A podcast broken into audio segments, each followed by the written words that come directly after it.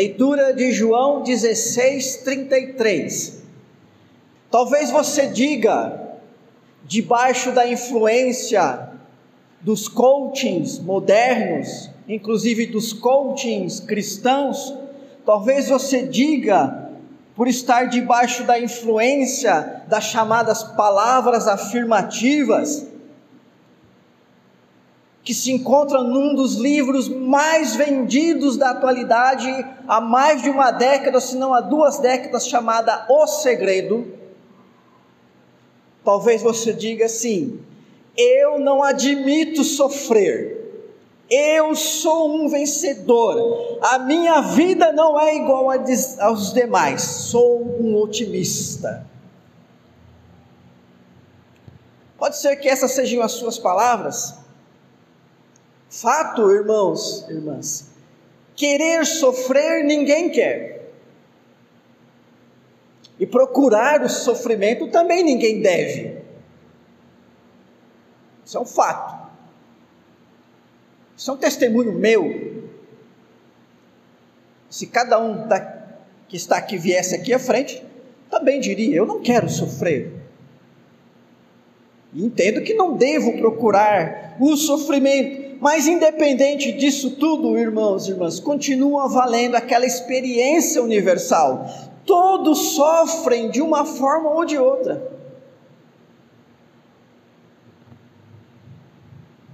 O sofrimento faz parte da história humana. O sofrimento está acompanhando o ser humano desde aquele dia em que o pecado entrou no mundo. Aliás, sofremos justamente por causa da existência do mal. Sofremos por causa da corrupção, sofremos por causa da morte, da doença, sofremos por causa de relacionamentos que ficam conturbados, sofremos por causa de atitudes egoístas. Então nós sofremos por causa do mal.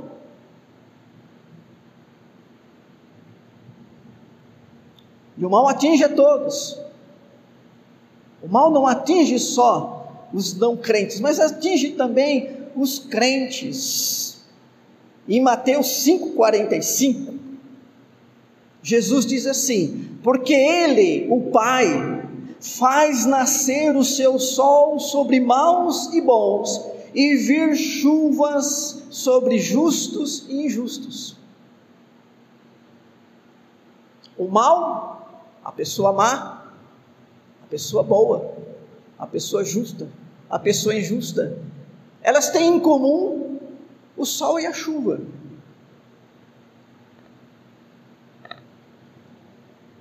O sol pode trazer sofrimentos, dependendo da intensidade, o lugar, a época, a extensão, períodos de grande estiagem, assim como chuva também pode ser bênção, mas também pode trazer sofrimentos. O que esse versículo está querendo dizer, irmãos, irmãs, é que é, por estarmos neste mundo, existe uma graça comum, que é a distribuição da bênção de Deus sobre todos, porque sol e chuva abençoa todo mundo, mas também existe as consequências negativas e os sofrimentos próprios desse presente tempo que atingem todas as pessoas. Eu tenho certeza que em algum momento em que você viu, presenciou, testemunhou, ou ouviu falar de uma pessoa boa, de uma pessoa honesta, mas que estava sofrendo muito. Talvez você tenha dito assim, e isso não é incomum de dizer: ah, Fulano não merecia isso. Por outro lado, quantas pessoas malignas nós temos nesse nosso país que se apresentam aí na mídia como poderosos, como donos de riquezas, pessoas que parecem viver uma vida boa, uma vida de segurança, de conforto, de riqueza, de saúde, e às vezes a gente pensa assim: nossa, esse fulano é que merecia, né? O, é, é, ser punido. Muitas vezes é assim: quem merece um acalento, quem merece um conforto não recebe. Por outro lado, aquele que não merece, às vezes recebe. Essa é a condição do mundo que nós vivemos, irmãos e irmãs. E por quê? Sim, somos filhos de Deus. Mas nós somos filhos de Deus numa terra de maldade. O nosso mundo, o nosso mundo atual, ele tem se apresentado muito bonito. A tecnologia, a ciência tem tornado o mundo muito bonito de se ver, de se falar dele. Mas ao mesmo tempo que ela deixa esse mundo mais bonito, ela não resolve os grandes males da sociedade. Aliás, há pessoas até que fazem uso de toda essa tecnologia para, inclusive, tornar o mal ainda mais eficiente. Quando a modernidade nasceu, e o nascimento da modernidade é apontado aí pelos estudiosos entre o século 16 e 17. Quando a modernidade nasceu, então, nesse tempo, há cinco séculos atrás, mais ou menos, ela nasceu debaixo da bandeira do otimismo. As pessoas que aderiram à modernidade estenderam uma bandeira do, do otimismo e elas acreditaram, pelo menos até o fim do século XVIII, século XIX e início do século XX, elas acreditaram que a ciência iria transformar esse mundo num mundo melhor. Pessoas creram piamente que não Deus, mas a ciência iria transformar o mundo. A ciência iria acabar com as guerras, erradicar a fome. A ciência iria fazer prevalecer a igualdade, a liberdade e a fraternidade entre todos os homens. O ápice da modernidade, desse otimismo da modernidade, acontece lá no final do século XVIII. É conhecido como o período do iluminismo alemão. Principal expoente cuja fala ecoava naquele tempo era um homem chamado Kant, e ele dizia que o ser humano estava vivendo um tempo de esclarecimento, ou seja, a modernidade estava sendo capaz de levar o homem da menoridade à maioridade, crendo piamente de que a ciência iria resolver os problemas da sociedade se o homem fosse racional, científico. Interessante, irmãos e irmãs, que no contraponto de tudo isso, também no século 16 e 17, acontece o chamado movimento da reforma protestante. Os reformadores e dois dos principais e expoentes reformadores, Lutero e Calvino, mantiveram a teologia agostiniana da depravação total. Ou seja, Agostinho, mais de dez séculos antes destes homens, Lutero e Calvino, estudando as Escrituras, as, as cartas de Paulo, afirmou aquilo que já era sustentado pela igreja o ser humano está completamente comprometido com o pecado.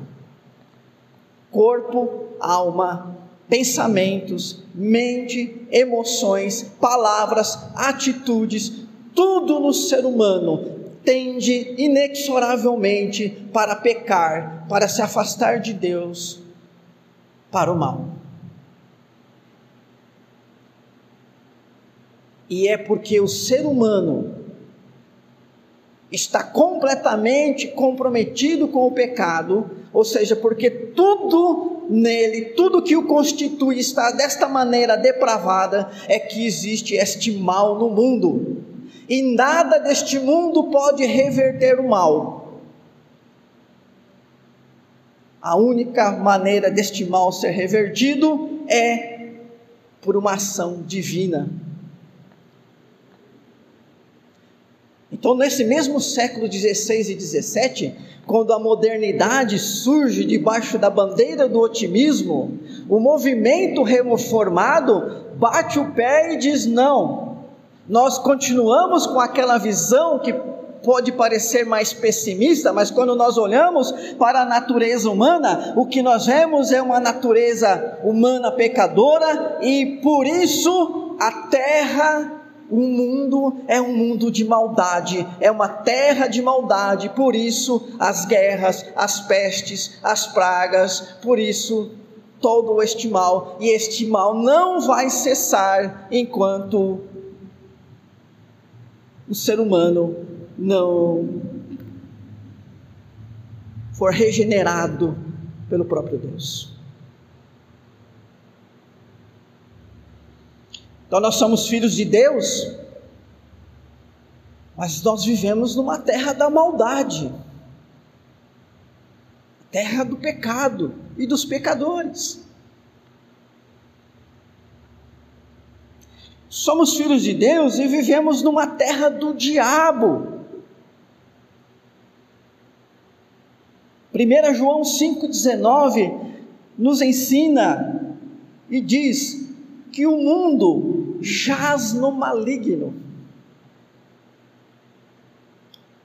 Ou seja, o poder que domina este mundo, e mundo aqui está dizendo dessa nossa é, sociedade humana, está falando do universo, mas deste mundo. O poder que domina este mundo é o maligno. E qual é o propósito do maligno? Já lemos hoje na liturgia. O ladrão, que é uma referência, né, ao maligno, vem para matar, roubar, destruir. Por isso, irmãos e irmãs, quando vemos tanta corrupção, tanta injustiça, violência, prostituição, drogas, nós precisamos, precisamos ver um mal sistêmico incitado pelo maligno. O diabo não está agindo somente em pessoas como indivíduos, mas na própria sociedade dando à própria sociedade um caráter maligno. Segundo o Apocalipse, nós só ficaremos livres disso depois que o mal for aniquilado. Então, Apocalipse capítulo 18, né? Versículos 1 e 3 diz assim: Olha, depois destas coisas, vi descer do céu outro anjo que tinha grande autoridade, e a terra se iluminou com a sua glória, e então exclamou com potente voz, dizendo: Caiu, caiu a grande Babilônia, e se tornou morada de demônios, covil de toda espécie de espírito imundo, e esconderijo de todo gênero de ave imunda e detestável. A grande Babilônia, lá do Apocalipse, do livro do Apocalipse, representa esse mundo pecador que jaz no maligno. E porque jaz no maligno, está totalmente contaminado pela corrupção que atinge a justiça, que atinge os valores morais, que atinge os relacionamentos, que atinge a família.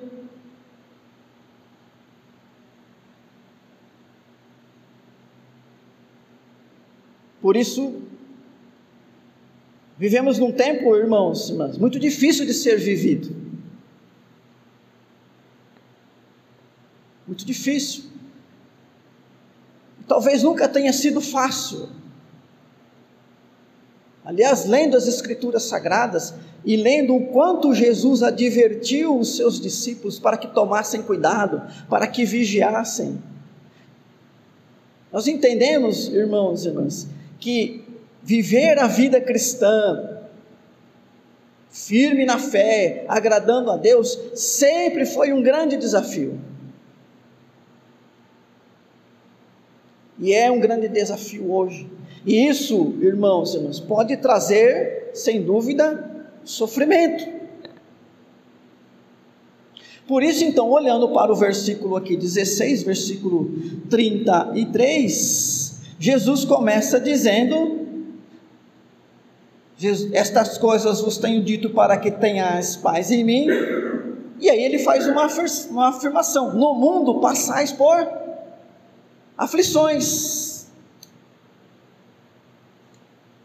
Jesus não está invocando a aflição, né, o sofrimento, a tribulação. Jesus não está pedindo para que isso venha sobre o povo de Deus, ele está fazendo uma constatação. No mundo vocês passam por aflições.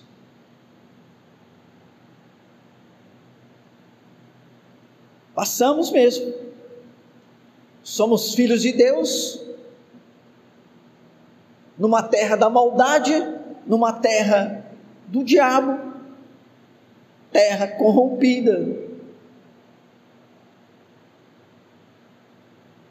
Mas o que Jesus está nos ensinando é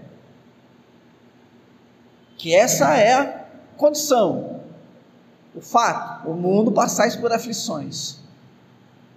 Mas tenha um bom ânimo.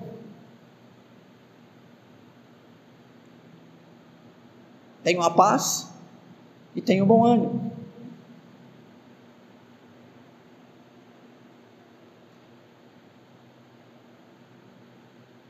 Dê graças a Deus, meu irmão, minha irmã, porque você tem esse Deus que consola e fortalece seu coração.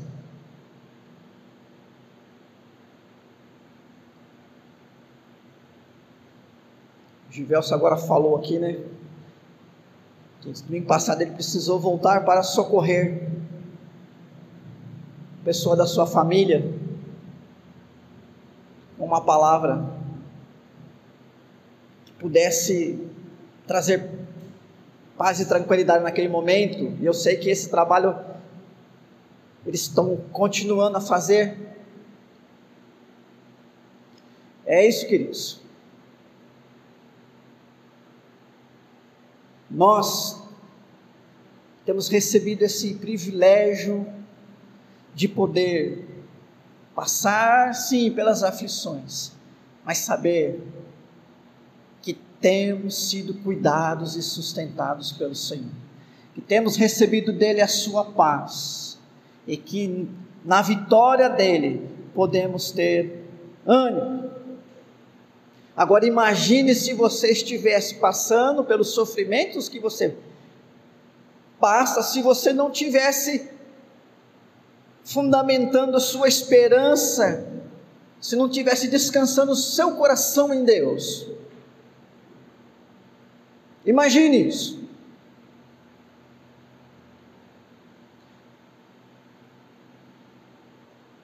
Aqueles, aquelas pessoas, aquela sociedade da modernidade, que colocou sua esperança numa ciência, numa ciência que seria capaz de mudar o mundo, de transformar o mundo, a partir do século XIX, começou a perceber e sentir uma grande frustração. Século XIX já tem pensadores como Schopenhauer e Nietzsche, que começam a criticar esse pensamento moderno, da ciência moderna, dizendo que com a ciência tudo daria certo. Já começam a surgir entre os próprios pensadores, entre os próprios seres humanos, com o uso da própria razão. Não, estes homens não são teólogos, mas eles mesmos, usando dessa mesma razão que os otimistas usaram no, até o século XVIII, falando: olha, gente, isso não vai dar certo, não. Não vai dar certo. Século XX, nós temos outras pessoas fazendo isso, entre eles Sartre. E o grande marco que demonstrou que aquele projeto, aquela ideia triunfalista da razão, da ciência moderna, não transformaria o mundo, tem sido considerado por muitos como o Holocausto. O Holocausto acontece por mão dos alemães. O ápice da modernidade, já disse, o ápice da modernidade desse pensamento da ciência que vai transformar esse mundo no mundo melhor, acontece no chamado iluminismo alemão. Dois séculos depois, pouco menos, na própria Alemanha, nós temos um acontecimento que é um dos mais vergonhosos da história da humanidade o Holocausto.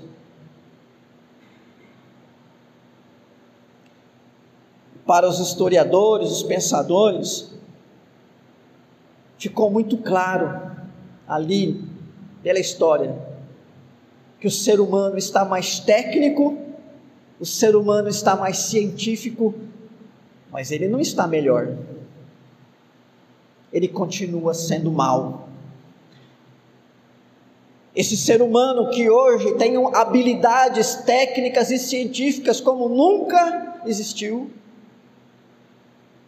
na história da humanidade, ainda tem um coração corrupto, ainda é egoísta, ainda é invejoso, ainda é capaz de pegar numa faca, num revólver e matar o inocente, ainda é capaz de estuprar, de tirar comida da boca de crianças famintas. Todo aquele otimismo da ciência moderna, irmãos, irmãos, falhou. E hoje nós vivemos um tempo de grande pessimismo as pessoas já não acreditam mais que a ciência vai transformar nesse mundo um mundo melhor, melhor no sentido no sentido moral, no sentido espiritual. As pessoas acreditam que a ciência vai tornar sim o mundo um mundo mais confortável, um mundo onde as pessoas vão ter mais recursos para fazer as coisas com mais eficiência, mais rápido, mais fácil, talvez poluindo menos, quem sabe, gastando menos.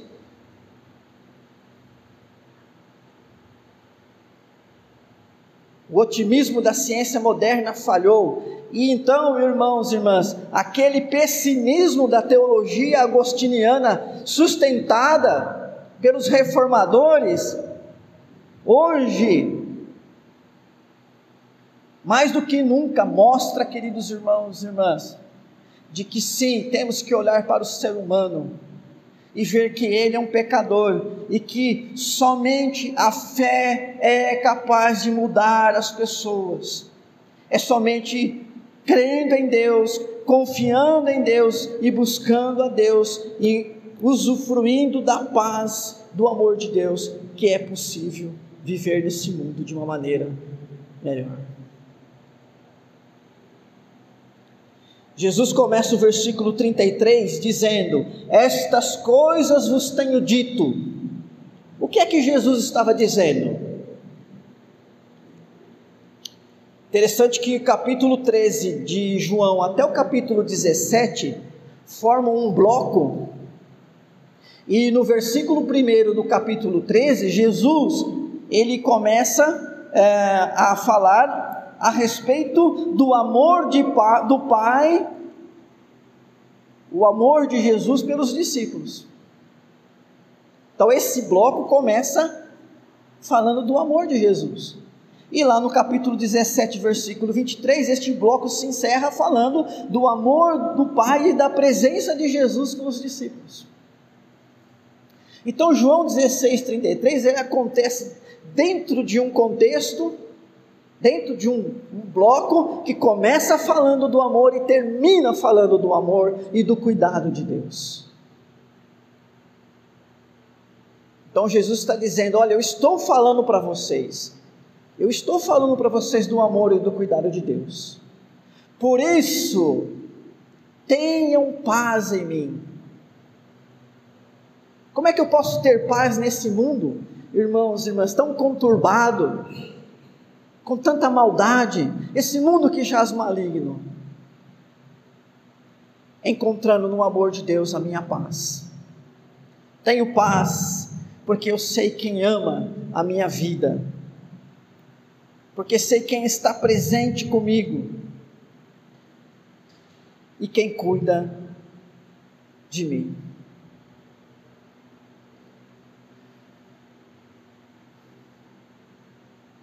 O amor de Jesus e Sua presença nos dão paz. E aí Jesus termina dizendo que a Sua vitória garante a nossa vitória.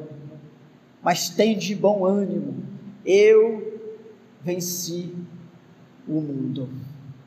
Eu venci o mundo. Se eu venci o mundo, e se eu amo vocês, e eu estou cuidando de vocês, fica animados, não desanima não. Vocês vão vencer também. Então tenha ânimo. A vitória é nossa. Sim, nós temos que lutar. Como eu disse, nós vivemos numa terra de maldade, terra que jaz o maligno. Aliás, quando Jesus a palavra vencer, subtende-se que há uma guerra. É? Há uma guerra. Nós somos vitoriosos, porque Jesus é vitorioso. Então, irmãos e irmãs, contexto brasileiro é desfavorável, a terra é de maldade, o mundo jaz no maligno. Que você possa, descansando nesse amor de Deus por você, na presença de Cristo em você, ter paz e ter ânimo, estar certo que você, ainda que passe pelas aflições, irá vencer. Vai chegar até o último dia, firme na sua fé, e vai ouvir o chamado de Deus para estar com Ele na eternidade para a vida eterna.